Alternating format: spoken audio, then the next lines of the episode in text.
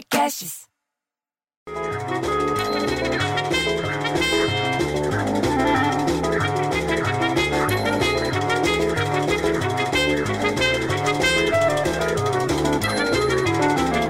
Vira o disco. Para com essa música. Ah, nem começou o dia. Você entendeu e você já ouve a dona Maria José, casada com o Cardoso, dono da ótica, que ainda vende fita VHS, falando na portaria do prédio sem máscara. Que uma égua subiu as escadas e foi até o mezanino da estação de trem da Zona Oeste no Rio de Janeiro. Porra, bicho, eu tinha descido para ligar o carro para não arrear a bateria do Classic e eu achei que eu tava sonhando. Só me caiu a ficha que ela tava falando isso mesmo, você entendeu? Quando eu vi o André Zelador falando para ela, para Maria José, que para evitar que ela se assustasse, a égua, não a Maria José, e acabasse se machucando ou atingindo algum passageiro, disse que foi amarrada.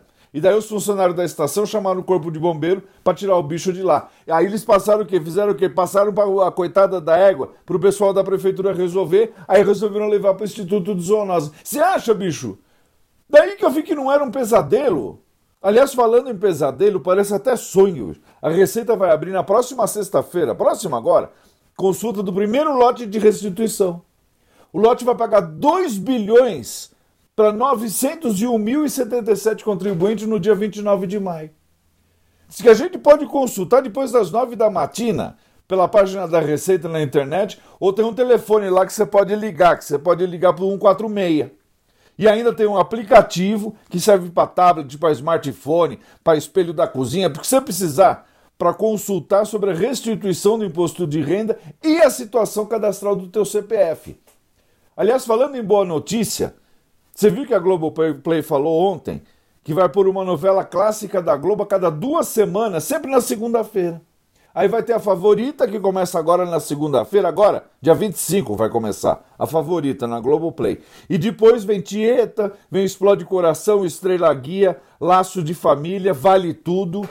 Aliás, falando de Globoplay e falando de novo de CPF, você viu o que os malandros estão fazendo, bicho, cada uma, que parece que vale tudo mesmo.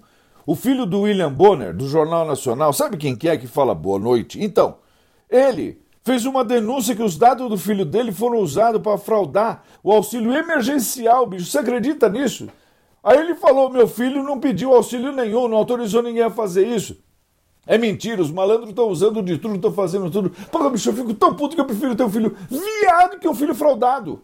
E para não deixar de falar do tal do coronavírus, do Covid-19, diz que a epidemia agora está vivendo uma nova etapa, está avançando para o interior, que é inevitável. O ministro da Saúde está falando que é para tomar cuidado redobrado com essa história. Pô, então tem que falar para Maria José que tem que usar máscara, tem que usar álcool gel, não tem como resolver se não for desse jeito.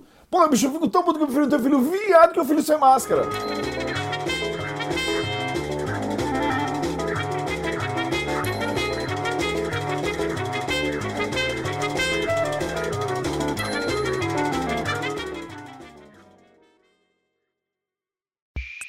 Esse podcast foi editado por Rafael Sales e Júlia Fávero.